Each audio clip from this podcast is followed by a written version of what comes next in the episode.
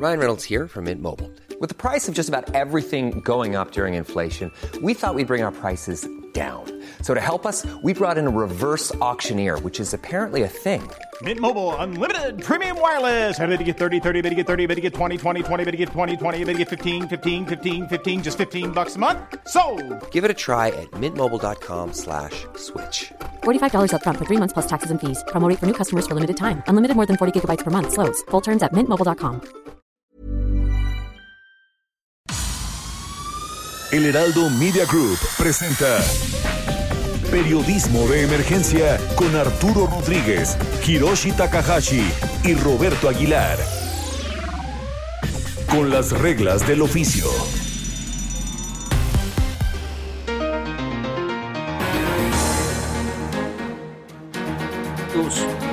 Bienvenidos a Periodismo de Emergencia, como siempre es un placer saludarle, yo soy Arturo Rodríguez y el día de hoy particularmente me da muchísimo gusto eh, pues tener aquí en cabina, recibir de nueva cuenta aquí en cabina a mi compañero Roberto Aguilar. ¿Qué tal amigos? Me da mucho gusto saludarlos y muchas gracias de verdad por la bienvenida. Estuvimos ahí un tema de salud que afortunadamente pues estamos aquí para contarlo y la verdad es que sí, muy afortunado de esta, de esta situación, hay que cuidarnos. Yo creo que eso es el mensaje y la lección más clara. No es que no lo haya hecho, yo creo que sí, un descuido, pero ahora hay que levantar todavía más estas estas defensas y todo lo que podemos hacer y que está en nuestras manos. Gracias a todos. Roberto, pues bienvenido. La verdad es que nos da muchísimo gusto que hayas salido bien y tan bien que ya ah, no, estás puestísimo para empezar a trabajar y para contarnos que hoy sí, va a ser uno de los temas de este, de este programa. Y eh, pues en enlace, a la distancia, tenemos a nuestro compañero Ignacio Rodríguez Reina. Ignacio, muy buenos días. ¿Qué tal Arturo? Roberto, muy buenos días. Este, pues saludo a todo el auditorio. Pues la verdad también me sumo al, al gusto de recibir a, a Roberto después de, Gracias, de días difíciles.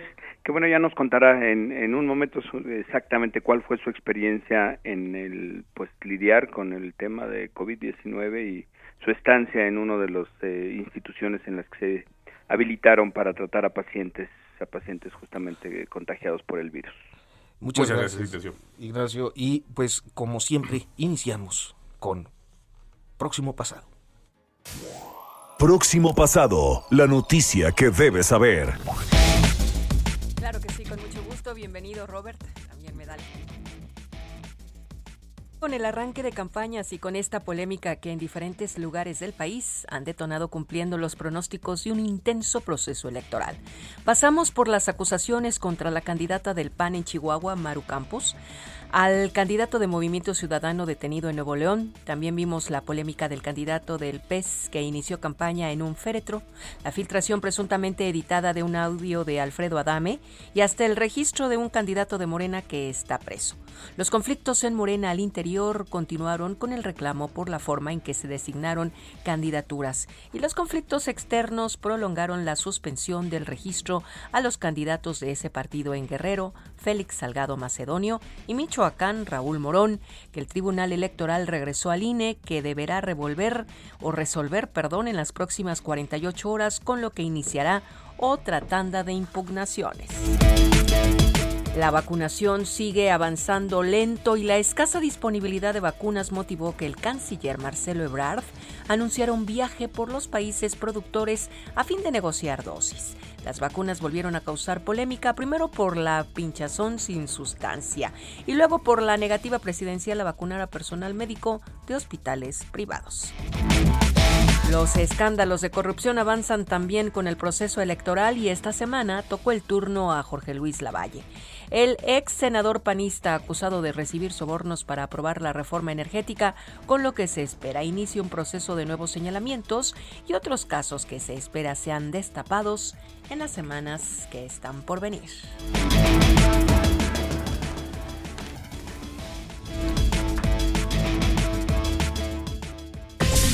Con las reglas del oficio por El Heraldo Radio.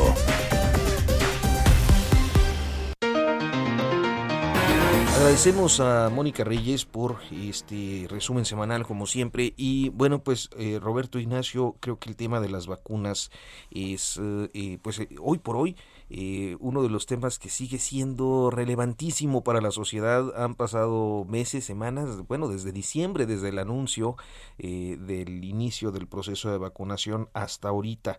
Y en esta ocasión hemos eh, invitado a, la doctora Sonia Mayra Pérez Tapia, directora de la Unidad de Desarrollo e Investigación de Bioprocesos, a quien le damos la bienvenida a este espacio. ¿Cómo está, doctora? Bienvenida. Muy buenos días. Hola, ¿cómo están? Muy buenos días. Un placer estar con ustedes. Pues, doctora, esta situación, eh, por acá yo en lo particular doy mucho, mucho, seguimiento a este track que hace la agencia Bloomberg de cuántas dosis en el mundo se han eh, aplicado, 748, pero también hemos visto esta divergencia entre los países más desarrollados que tienen la capacidad de acceso de las vacunas y otros, como el caso de México, donde pareciera que seguimos todavía eh, con avances muy mínimos y las perspectivas que se tienen pues son complicadas. Hoy es un activo que todo mundo demanda, que todo mundo requiere y que obviamente pues se tienen que honrar los contratos comerciales. Pero bajo esa óptica, doctora, ¿cómo es la situación? ¿Cuál es la situación que guarda México en términos del abasto y disponibilidad de la vacuna?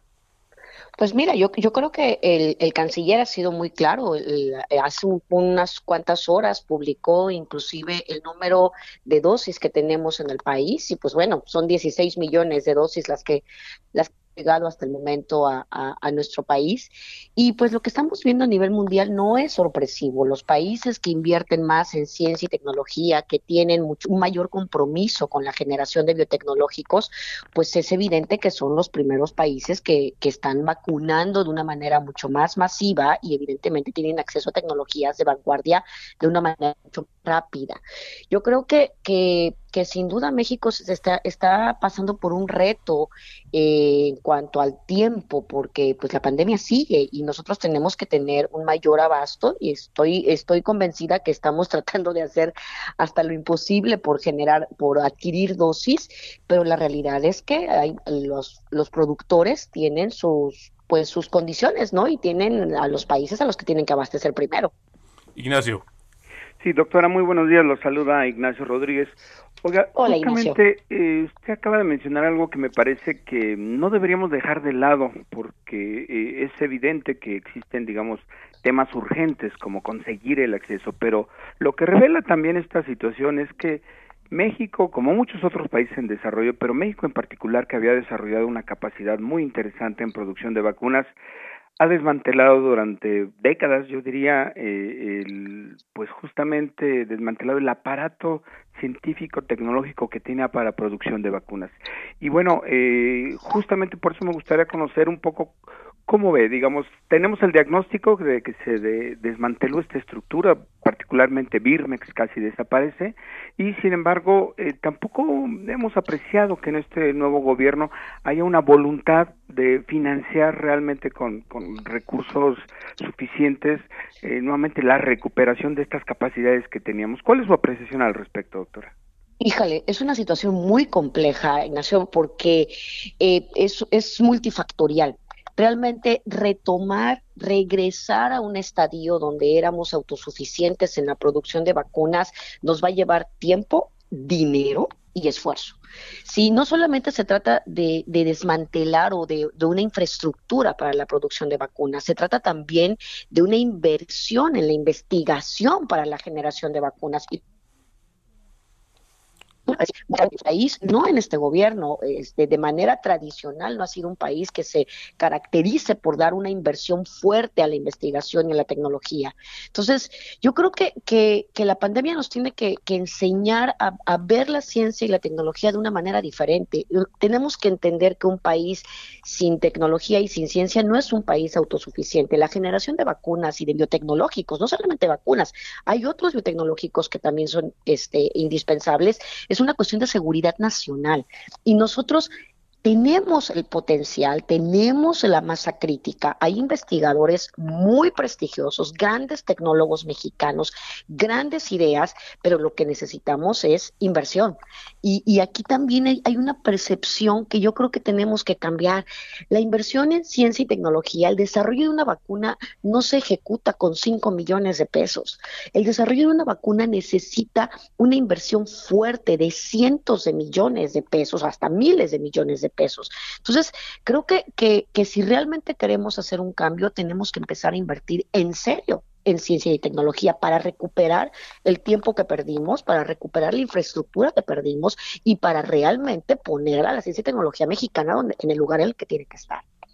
Ahora, doctora, el presidente anunció que el martes va a dar a conocer algunos detalles sobre Patria, esta vacuna que aparentemente se desarrolla en México, pero tampoco es un tema tan rápido, es decir, tiene una serie de procesos que si bien se aceleraron con este tema de la pandemia por la necesidad tan apremiante de la salud, pues no es nada más decir eh, estamos desarrollando o ya la tenemos lista, porque de eso a que ya esté disponible sí hay un buen trecho de tiempo que se debe de tomar, doctora. Absolutamente. El desarrollo de una vacuna es un desarrollo por fases. A nivel mundial, fíjate que ha pasado algo muy interesante. Normalmente una vacuna tenía un desarrollo secuencial. Tú terminabas la fase 2, luego la fase 3. Si, dadas las circunstancias de pandemia, hemos tenido sí sin descuidar la calidad, la seguridad y la eficacia. ¿sí? Entonces, realmente pues hay varios desarrollos mexicanos, hay varios grupos mexicanos que están de manera con las uñas, literal, tratando de avanzar en el, en, el desarrollo de una vacuna en la fase creo que creo que tenemos algún problema ah, en la comunicación pero bueno creo que pues nos quedamos con la doctora hablando eh, de que sí hay desarrollos tecnológicos, pero que bueno, pues hace falta. Exacto, y que no son tan inmediatos, ¿no? Al final del día, eh, igual que en otros países han desarrollado, pero que justamente hoy eh, esperar que ya el martes nos anuncien que ya hay una vacuna hecha en México, creo que sería todavía muy prematuro en ese sentido. Y vamos a recuperar justamente la comunicación con la doctora Sonia Mayra Pérez Tapia, directora de la Unidad de Desarrollo e Investigación de Bioprocesos del Instituto Politécnico Nacional. Y bueno, una de las que más conoce del tema de vacunas en México, de hecho forma parte de este de este consejo, de este comité que decide todo el tema relacionado con la vacunación. Eh, y bueno, pues la verdad es que sí, desafortunadamente eh, nos hace falta mucho, yo creo, en ese sentido, tanto de investigación, de desarrollo y de recursos para poder seguir eh, en este primer frente de batalla que es justamente la vacuna. Perdón, doctora, nos eh, tuvimos algún problema con la comunicación y me parece que ya está restablecida, pero justo nos quedamos este pues donde nos decía que hay eh, desarrollos mexicanos que bueno, pero que todavía no son viables o inmediatos.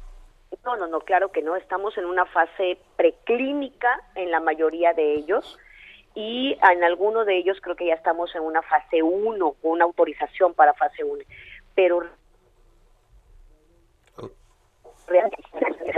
y nos hace falta un, compromiso de varios actores y por supuesto de un, un mayor trabajo articulado. Claro. Bueno, doctora Sonia Mayra Pérez Tapia, directora de la Unidad de Desarrollo e Investigación de Bioprocesos del Instituto Politécnico Nacional. Eh, le agradecemos muchísimo que nos haya aceptado este enlace. Desafortunadamente creo que tuvimos algún problema con la, con la comunicación en esta última parte, pero me parece que su eh, pues análisis nos ha quedado, su perspectiva también y su información nos ha quedado perfectamente clara, Roberto. Gracias, doctora. Muy buenos días. Y bueno, pues eh, quiero eh, muy rápidamente hacer un, un, reconocimiento, Ignacio Rodríguez Reina, a nuestro compañero Roberto Aguilar, porque eh, pues el que es reportero es reportero, ¿no? Entonces, aún en las malas se pone a reportear. Y Roberto Aguilar, pues se reporteó a sí mismo en esta, pues en este proceso que le tocó vivir con el eh, COVID-19 y nos ha preparado una pieza para contarnos justamente cómo fue eh, pues la forma en la que enfrentó la enfermedad. Gracias Arturo, muchas gracias. Debo confesar que a mi llegada mis sentimientos eran una creciente mezcla de miedo e incertidumbre por los efectos que el virus podría seguir propinando a mi cuerpo. Antes había, como requisito ineludible, acudido a un módulo de valoración o triague para cumplir con los requisitos y poder ingresar a la unidad temporal COVID-19 en el centro City Banamex. En esos momentos, cuando por mis condiciones me canalizaron en un transporte junto con otros cinco pacientes, me sentí temporalmente afortunado, porque muchas otras personas con síntomas más profundos y una marcada disminución en los niveles de oxigenación fueron enviadas a hospitales especializados para recibir una atención inmediata y de urgencia. El recorrido del Triague junto al Hospital Rubén Leñero al Centro City Banamex en una camioneta blanca fue en total silencio. Todos con mirada seria y de preocupación, concentrados en el contagio, y otros mentalmente preguntándonos dónde fue, por qué a mí, qué será de mi familia. Por regla a la llegada a la unidad temporal todos debíamos ingresar en una silla de ruedas y de inmediato la revisión de los signos vitales, principalmente temperatura corporal y nivel de oxigenación, y al mismo tiempo que asignaban la cama correspondiente. Sección B, cama 33, fue la mía durante largos 12 días, que cuando me informaron estaba siendo conectado a un tanque de oxígeno.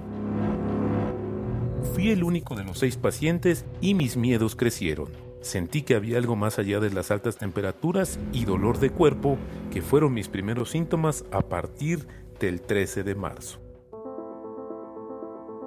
La unidad temporal COVID-19 en el Centro City Banamex inició trabajos el 29 de abril del año pasado.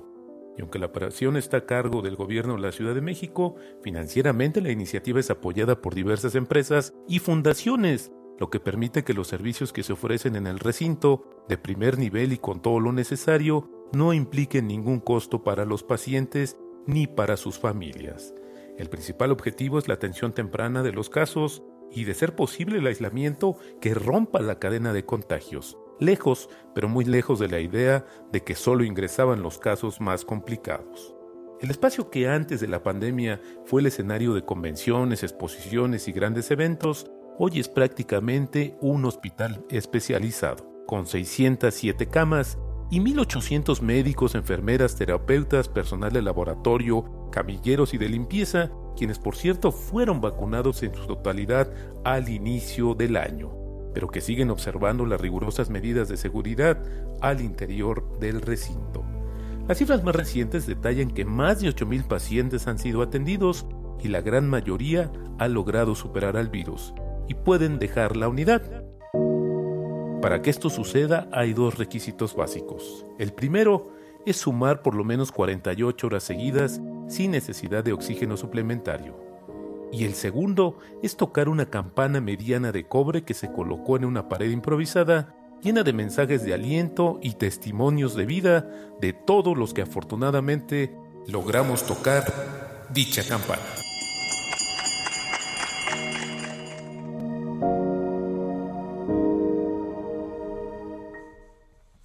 Pues la campana, Robert.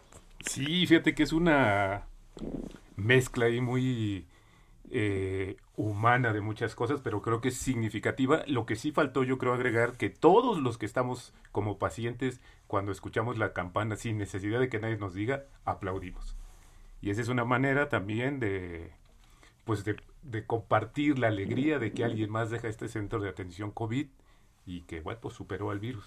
Roberto, ¿y hay interacción entre pacientes? Fíjate que muy poca. La verdad es que eso creo que también es importante. Eh, a pesar de que la promueven, ¿no? Algunas enfermeras, etcétera, es poca porque creo que todos estamos como muy concentrados en, en nuestros propios temas.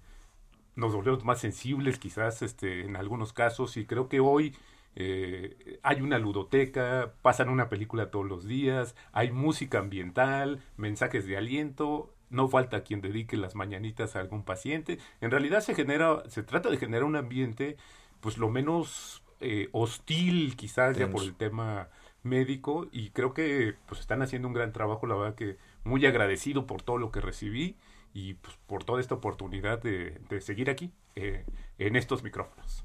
Ignacio. Sí, Robert, no, pues qué, qué gusto, la verdad es que hayas, digamos, eh, pasado de una manera afortunada por esta estancia que tuviste ahí.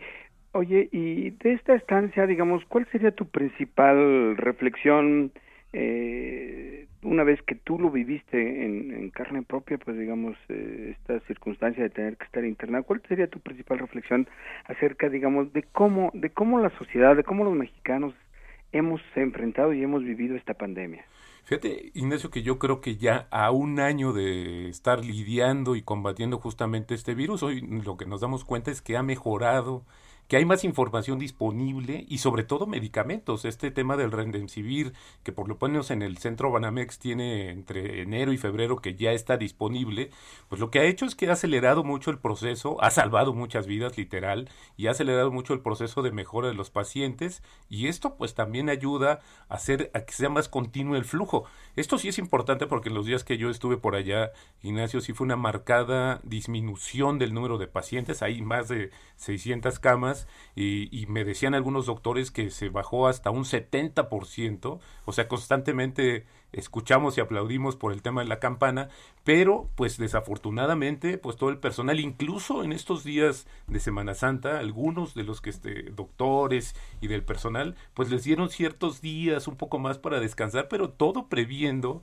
con lo que viene de esta tercera ola y lo que sería pues desafortunadamente eh, la factura después del tema de las vacaciones de Semana Santa, pero creo que hoy hay más conocimiento, y lo más importante es que nosotros como pacientes debemos de actuar de manera más rápida y no minimizar el tema, porque esto es lo que provoca que justamente se generen estos círculos de contagio. Había familias eh, internadas completas, había niños. Bueno, en realidad esto es un tema que, no, que ya no es propio de algún alguna edad, algún sexo, es un tema que se está haciendo un contagio pues de manera muy rápida y justo eso es lo que hay que atacar, hay que evitar que este, este ciclo de contagio continúe y creo que esto es a través de este conocimiento y lo que ya tienen de, de insumos médicos se está logrando, Nacho, eso creo que es mi mayor reflexión después de estar ahí varios días el famoso Redemsivir. Redemsivir, sí, que es un tratamiento que por cinco días lo recibes dependiendo también tu estado clínico y que hoy pues ha sido uno de los más eh, eficacia ha comprobado, pues eh, justo el presidente todavía Donald Trump fue el que recibió y se ha ido madurando el tema justamente de los requisitos y de los resultados con este medicamento. Pues bien, y ya solo falta que se reincorpore nuestro compañero Hiroshi Takahashi, que sabemos que ya está bien, que ya está eh, restablecido, que bueno, pues todavía tiene que reposar, este, y recuperarse. Pero, ya superó también eh, el contagio y la etapa crítica, Ignacio. Sí, sí, yo creo que por fortuna también ha cruzado por este, pues te diría, esta, esta, este episodio de tener también eh, complicaciones por el contagio del virus afortunadamente ya ya va a estar con nosotros de regreso. Y bueno yo creo que just, eh, la etapa en el que está viviendo el país eh, creo que destaca un poco lo que hablaba hablaba la doctora que con la que, eh, la que platicábamos previamente pues, la necesidad de bueno justamente de revisar como país como sociedad qué papel estamos hemos estado asignando a la ciencia y la tecnología porque ahorita es ahorita digamos el, el canciller Marcelo Ebrard va a salir literalmente a la casa de 66 millones de vacunas para que nos cumplan los contratos y es cuando justamente los países que no hemos desarrollado esta capacidad de producción pues estamos con un poco de desesperación, con bastante desesperación tratando de recuperar y bueno, creo que es un, un buen momento para nuevamente, es que hay muchas oportunidades que sin embargo me parece que como país, como sociedad, como gobierno se dejan pasar de revisar cómo hemos, eh, digamos, eh, abandonado todo, digamos, este sector fundamental de, lo decía la doctora, de ciencia y tecnología. La ciencia y tecnología es un asunto de seguridad nacional. Creo que es parte de lo que viene ahora y bueno, pues a, que tendremos como país cazar, cazar vacunas para tratar de salvar y de proteger al mayor número de la población mexicana. Pues bueno, y, y, y este, luego te sorprendes, ¿no? Por ejemplo, el caso de los cubanos que han desarrollado, por lo visto, su, su, propia vacuna. o dos, ¿no? Sí, y que una se va a producir en Venezuela, por ejemplo. Y que bueno, pues eso también, al final del día yo creo que esto también es importante, Arturo, Ignacio. Esta semana que viene va a haber una discusión importante. Hay mucha presión con la Organización Mundial de la Salud para que las grandes farmacéuticas liberen eh, las patentes de estos desarrollos y con ello, pues todos los laboratorios locales de los países puedan eh, desarrollar y fabricar la vacuna. El tema también hoy que se está cuestionando es cuánto tiempo va a ser efectiva esa vacuna y cómo, como dice Ignacio, pues hoy eh, cada vez más urgente esa necesidad de crear y fortalecer esta capacidad de investigación local y propia, porque esto no se acaba, es decir, hoy este incluso quienes ya pasamos por esa aventura podemos todavía volver a contagiarnos y los efectos pueden ser más complicados, es decir, Estamos solamente haciendo o abriendo un paréntesis y que creo que hoy, hacia mediano y largo plazo, es a donde deberíamos enfocar también hoy, pues como dice justamente y atinadamente Ignacio, pues a cazar estos contratos y a buscar la mayor cantidad de vacunas que estén disponibles en México, pero bueno, también al mismo tiempo preguntarnos qué sigue en esa estrategia hacia el país y hacia el mundo y se ha complicado el plan de vacunación original, pero bueno, seguiremos hablando de esto en estos días y por lo pronto pues vamos a hacer una pausa, son las 10 de la mañana con 24 minutos, vamos al corte y en unos momentos continuamos aquí en Periodismo de Emergencia.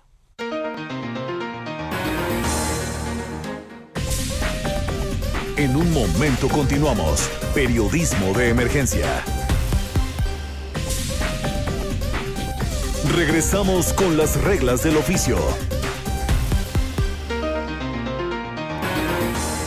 Continuamos en periodismo de emergencia, son las 10 de la mañana con 30 minutos y bueno, creo que la parte política, eh, particularmente este, eh, pues esta primera semana de la etapa proselitista de las campañas en el país ha dejado pues muchísimas eh, anécdotas, episodios a veces risibles, a veces pues preocupantes, pero en cualquier caso creo que el episodio o digamos que el aspecto que mm, pues ha llamado muchísimo la atención es la conflictividad de Morena, tanto interna como externa, nada menos que anoche, bueno, pues el, el Tribunal Electoral del Poder Judicial de la Federación prolongó eh, el asunto de Guerrero y Michoacán, la cancelación de los registros, regresa al INE, que debe resolver en breve, en fin, eh, todo lo que le eh, expusimos ya en próximo pasado.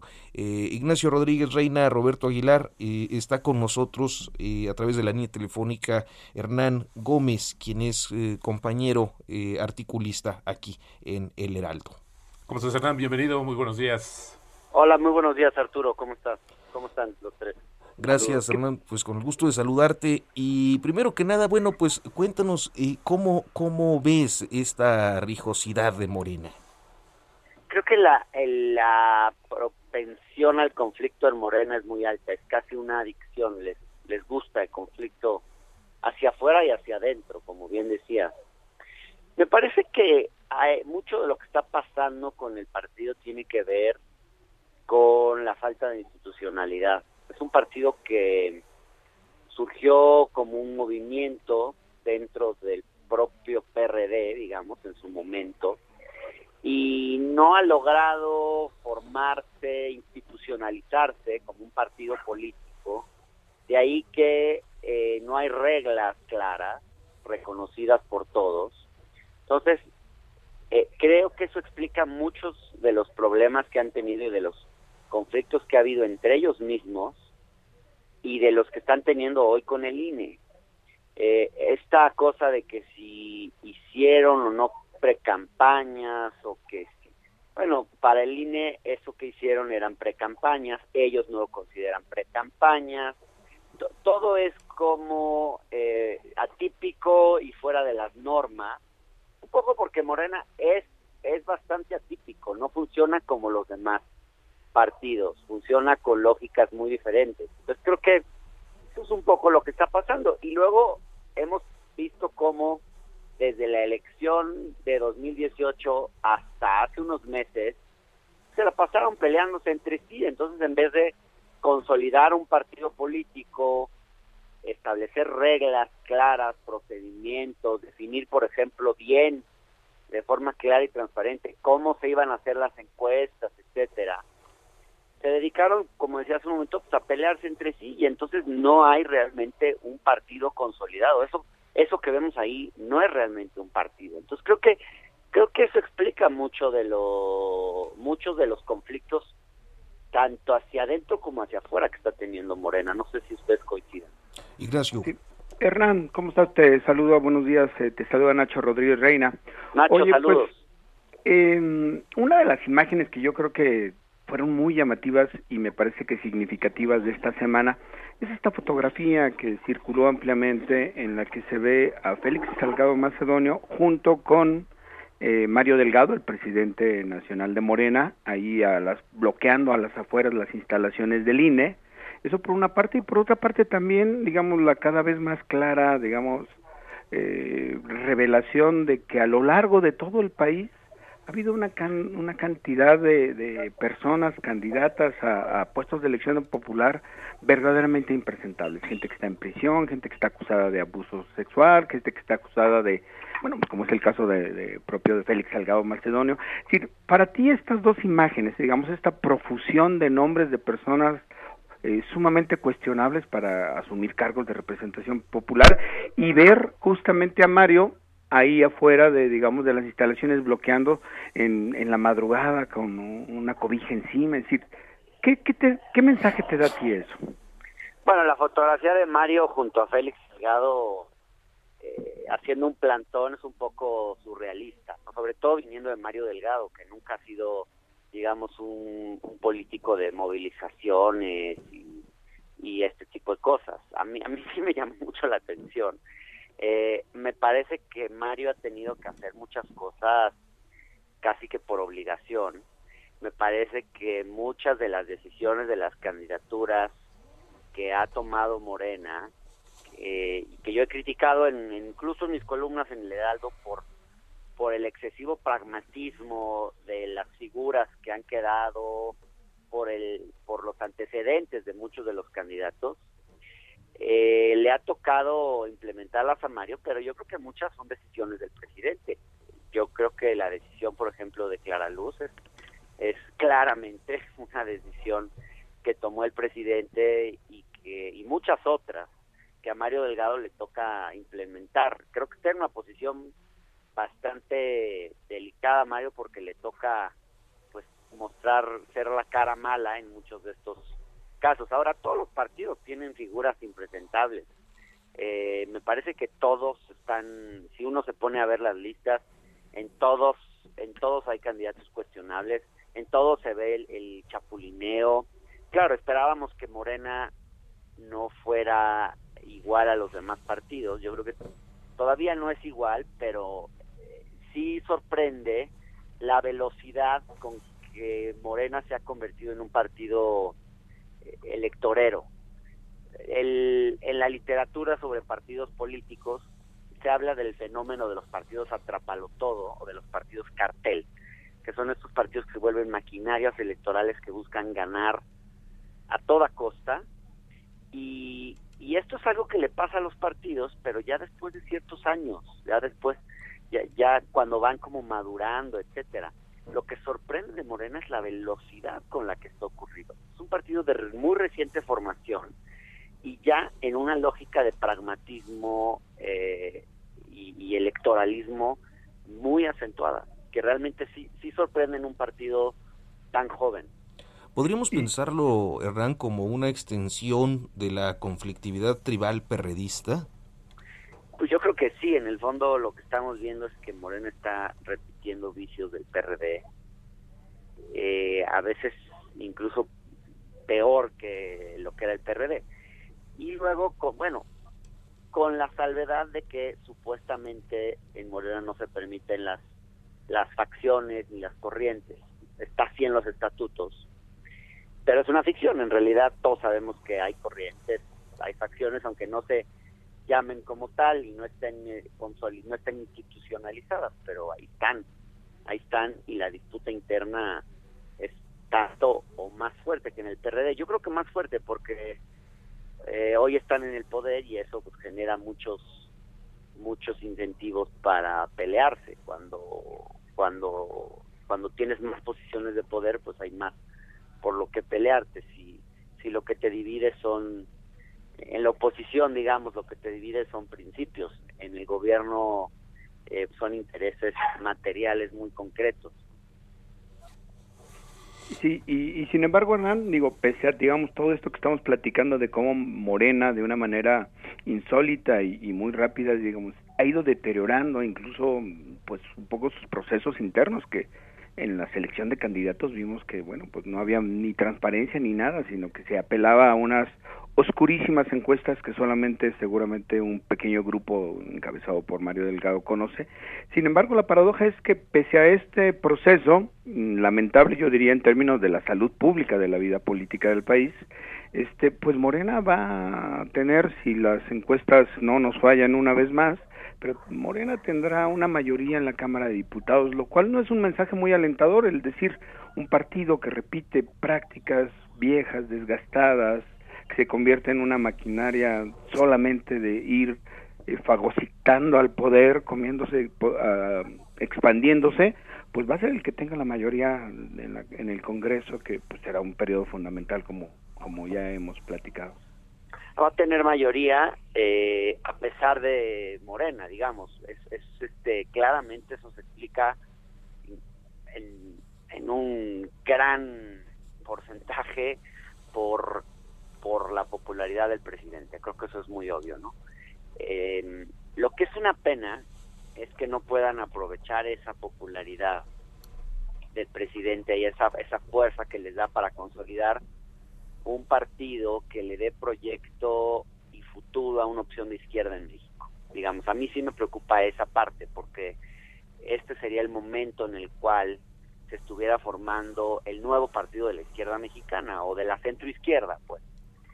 Eh, y eso no está pasando. Entonces, pues sí, ahorita le funciona al presidente ese partido y, y las alianzas que ese partido tiene pero es algo muy coyuntural. ¿Qué va a pasar en 2024? ¿Qué, qué va a pasar en los años sucesivos? Pues si no tienes un partido más o menos cohesionado, con una cierta institucionalidad, con reglas más o menos claras, pues no hay no hay futuro para la cuarta transformación. Se va a haber vuelto un mero eslogan de un gobierno y bueno, pues no queremos eso, queremos que haya, bueno, yo personalmente sí quiero que haya una opción más allá del 2024 y no veo que se esté formando. Creo que eso es lo más triste. La mezquindad de los dirigentes de Morena y la falta de visión, yo creo en ese sentido sí del propio presidente, de no ver la necesidad de crear un partido que mire más allá de la coyuntura y de las necesidades de este gobierno.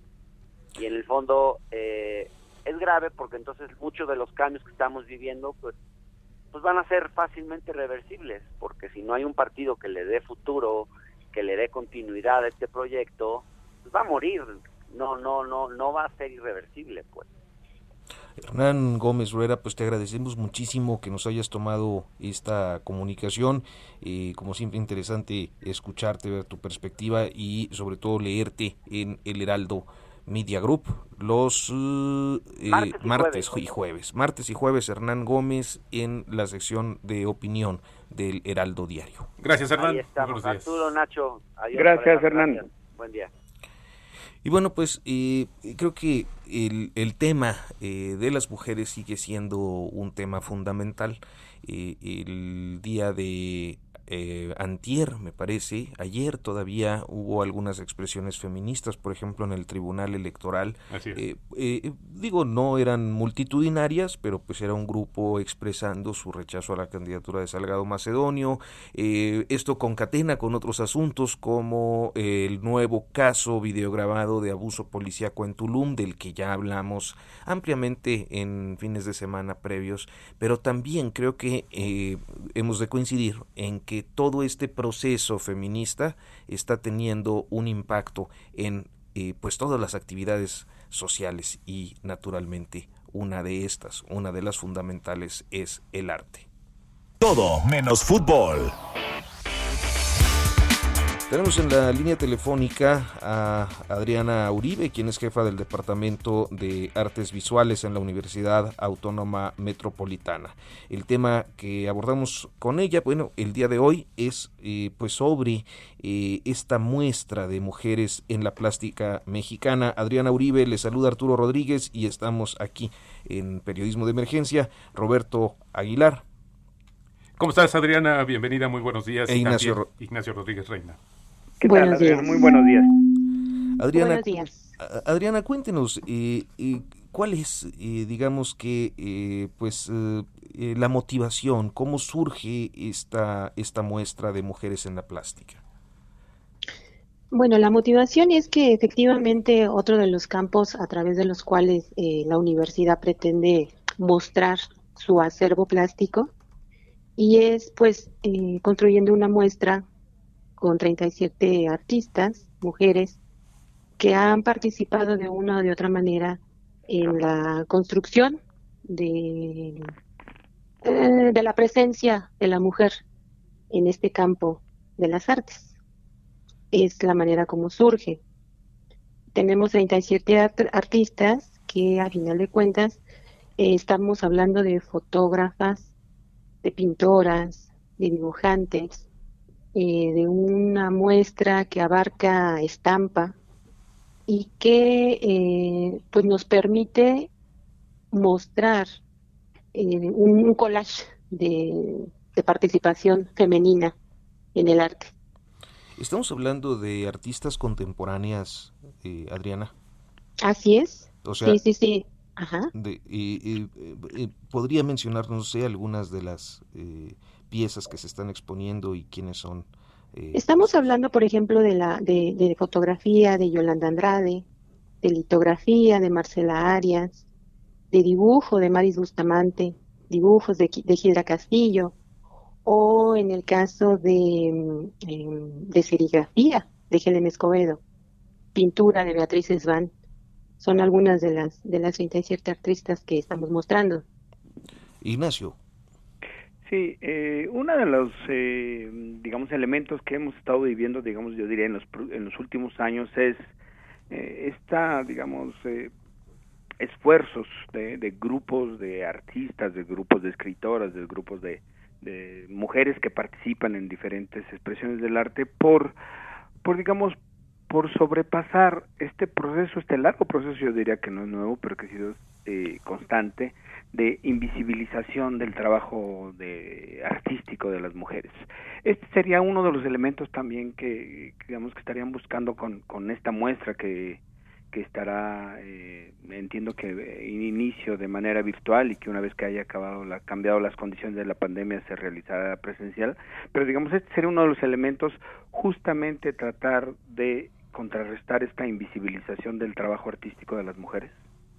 Yo creo que la visibilización empezó desde hace mucho tiempo y creo que efectivamente estamos en tiempos en donde ahora en este momento, en forma actual, la visibilidad, la visibilidad de, las mujeres está presente en todos los campos. Entonces, realmente el hecho de que hayamos escogido a estas mujeres es porque empezaron un proceso desde hace un buen rato. Específicamente, por ejemplo, de Helen Escobedo, pues ella en la década de los ochentas, pues empezó a, innovar eh, en procesos eh, justamente en la gestoría cultural, o en la creación de los museos. Entonces ella, en esa década de los 80, pues enfrenta o, eh, estudios de público, nuevas museografías sobre el arte moderno y el contemporáneo. Entonces eran unas innovaciones en, los, en la década de los 80. Entonces, bueno, esta innovación empieza muchos años atrás con distintos, eh, con esta, con estas mujeres que, que forman parte de la muestra. Entonces, bueno, efectivamente viene a reforzar esa presencia o esa visibilidad hoy en, en los tiempos actuales. Adriana, te saluda Roberto Aguilar. Oye, pero también vemos que, por ejemplo, la periodicidad la temporalidad más bien cuando hablamos de que se está incluyendo este recuento entre 1940 y 1970, cuando en realidad también eran, condiciones bastante complicadas para dar este mensaje. Hoy, ¿por qué deberíamos de ver esta retrospectiva de cara a lo que sucede actualmente, que es un tema que sigue generando mucha polémica y que pareciera que para muchos círculos pues estamos muy lejos de llegar a una equidad o de buscar todavía un espacio que le corresponde a las mujeres en México? Pues porque debemos de, voltear a ver, porque efectivamente es una lucha o es un movimiento que empezó hace muchos años y que efectivamente hoy en día pues tratamos nuevamente de, contrarrestar algunas algunas influencias naturales propias de la época.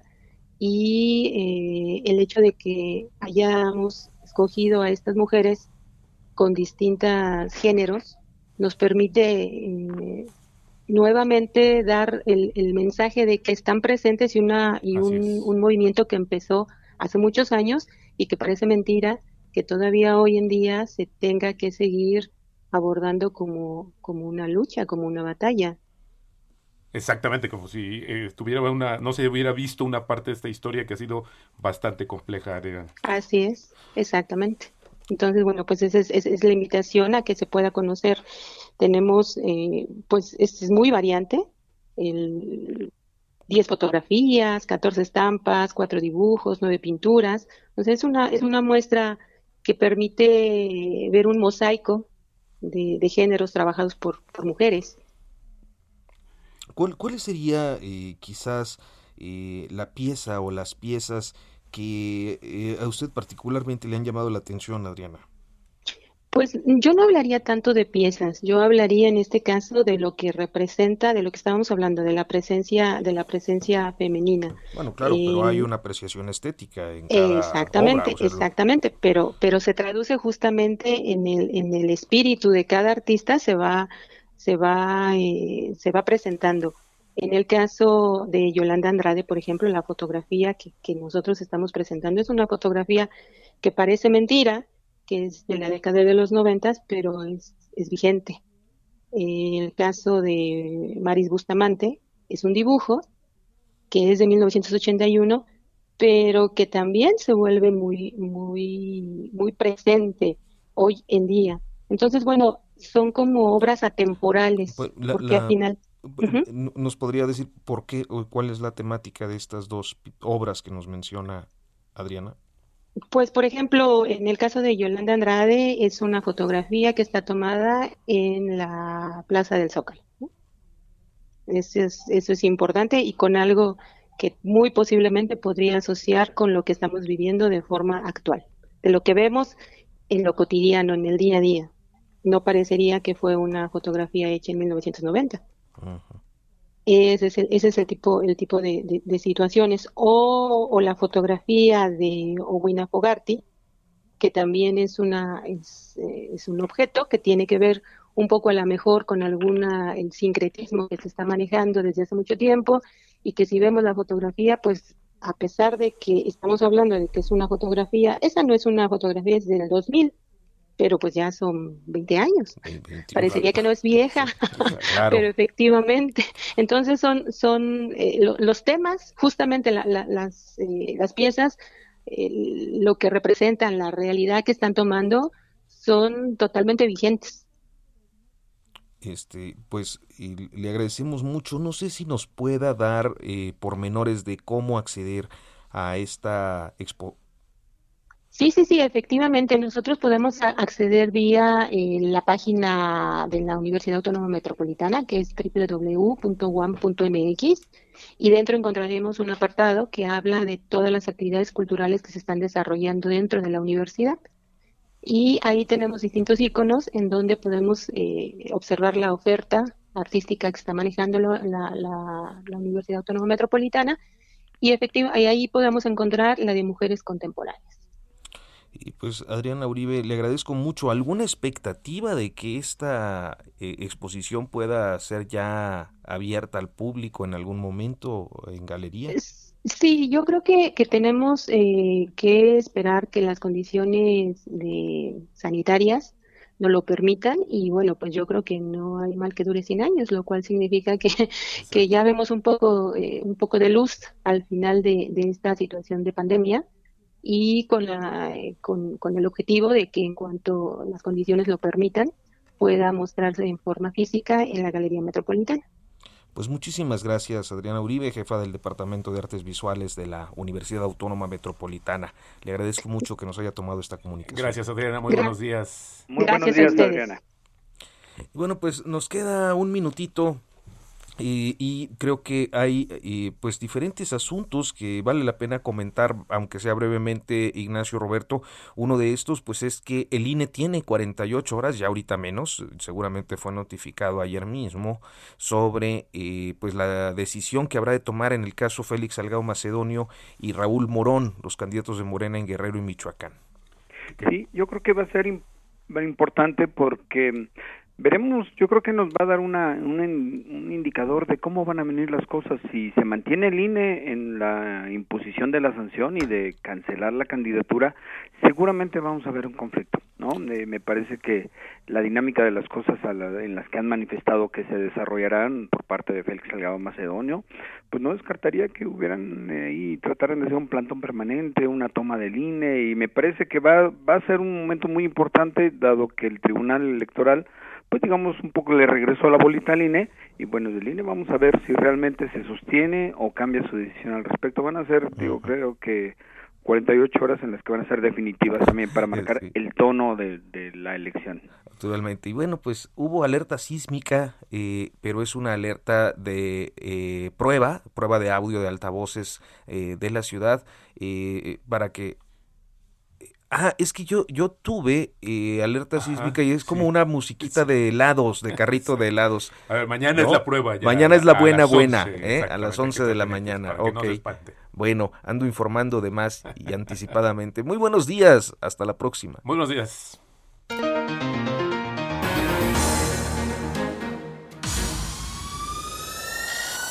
Esto fue Periodismo de Emergencia con las reglas del oficio.